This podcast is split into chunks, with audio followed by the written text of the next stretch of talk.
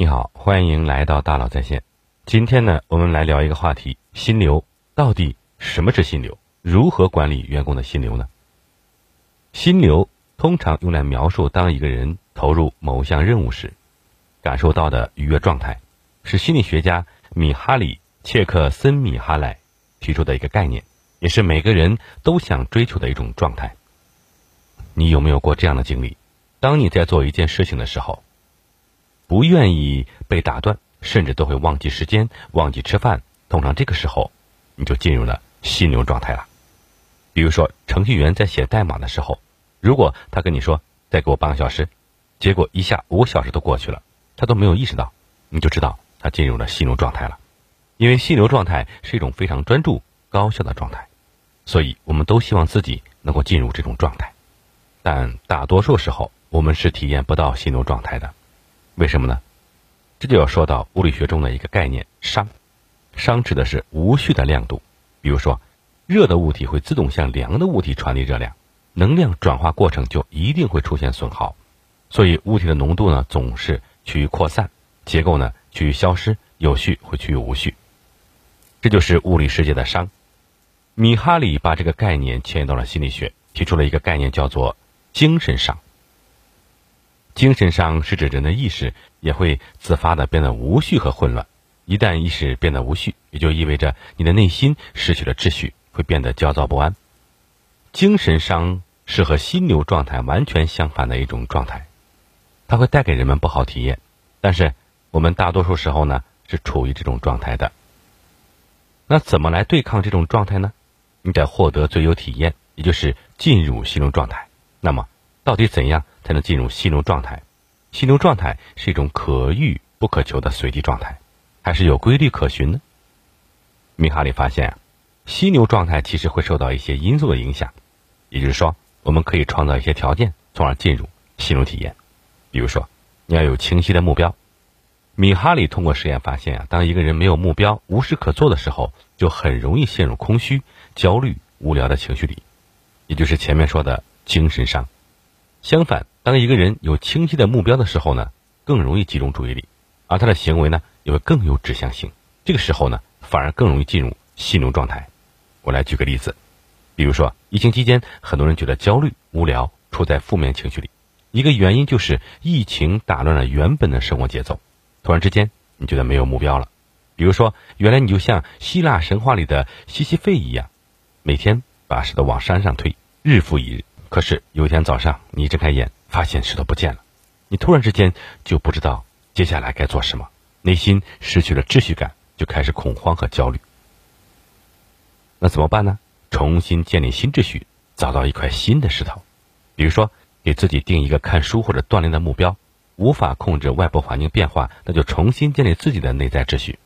但是光有目标还不够，进入心流状态的另一个特征是你所做的事情要难度适中。也就是说呀，你所从事的活动呢，和你的能力呢要相匹配。对你来说，任务不能太难，也不能太简单。太难容易产生挫败感，会很焦虑；如果太简单，不费力就搞定，就感受不到成就感。最好的状态是目标难度适中，不至于拼了命都完不成，那也没有那么容易就能完成。另外呢，还需要及时反馈。比如说，你花了很多时间来做了个方案，交给领导后呢，被狠狠表扬了。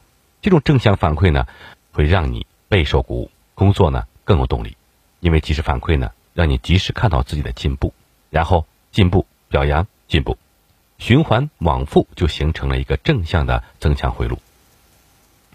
既然进入心流状态有规律可循，对管理者来说就可以通过管理员工心流，帮助员工脱离低效的工作状态。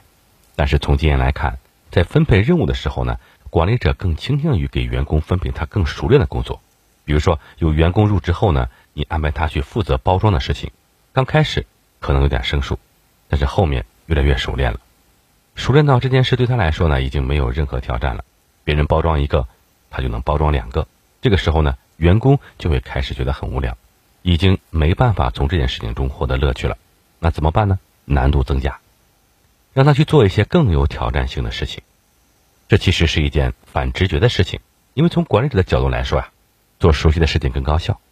但是太熟悉了，员工就会对工作失去兴趣，这个时候呢，就需要适当增加一些难度。虽然刚开始可能有点难，但为了突破难关，员工就会更专注，从而达到一种心流的状态。比如说，阿里有一项规定啊，就是三年动一动。如果在一个位置上时间太久，就容易没有激情，所以要增加一些难度，让他觉得这个工作是有挑战的。一旦有挑战，就会从无聊的状态中解脱出来。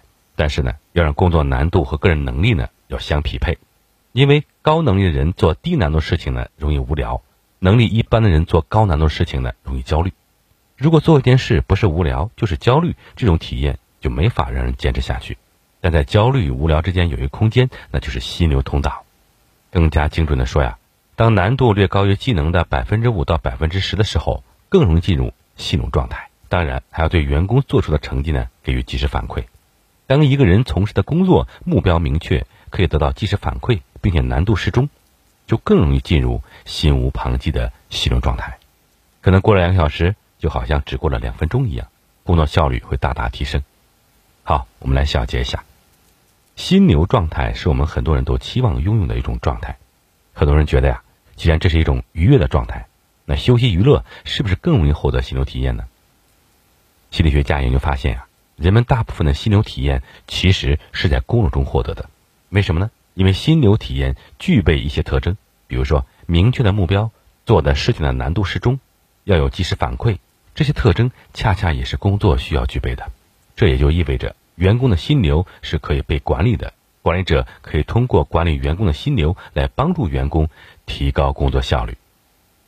好，感谢您的收听，咱们明天见。